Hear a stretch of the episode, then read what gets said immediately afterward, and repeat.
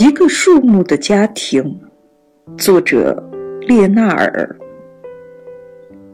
我是在穿过了一片阳光烤制的平原之后遇见他们的。他们不喜欢声音，没有住到路边，他们居住在未开垦的田野上，靠着一泓只有鸟儿才知道的。清泉。从远处望去，树林似乎是不能进入的。但当我靠近，树干和树干渐渐松开，它们谨慎地欢迎我。我可以休息乘凉，但我猜测，它们正凝望着我，并不放心。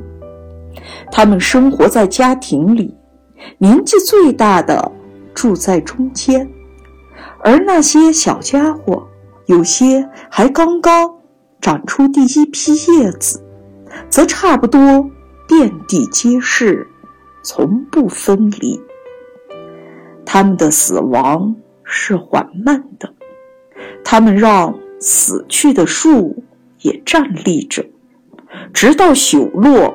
而变成尘埃。他们用长长的枝条相互抚摸，像蛮人，凭此确信他们全都在那里。如果风气喘吁吁要将他们连根拔起，他们的手臂就愤怒挥动。但是在他们之间却没有。任何争吵，他们只是和睦的低语。我感到这才应是我真正的家。我很快会忘掉另一个家的。这些树木会逐渐逐渐接纳我，而为了配受这个光荣，我学习应该。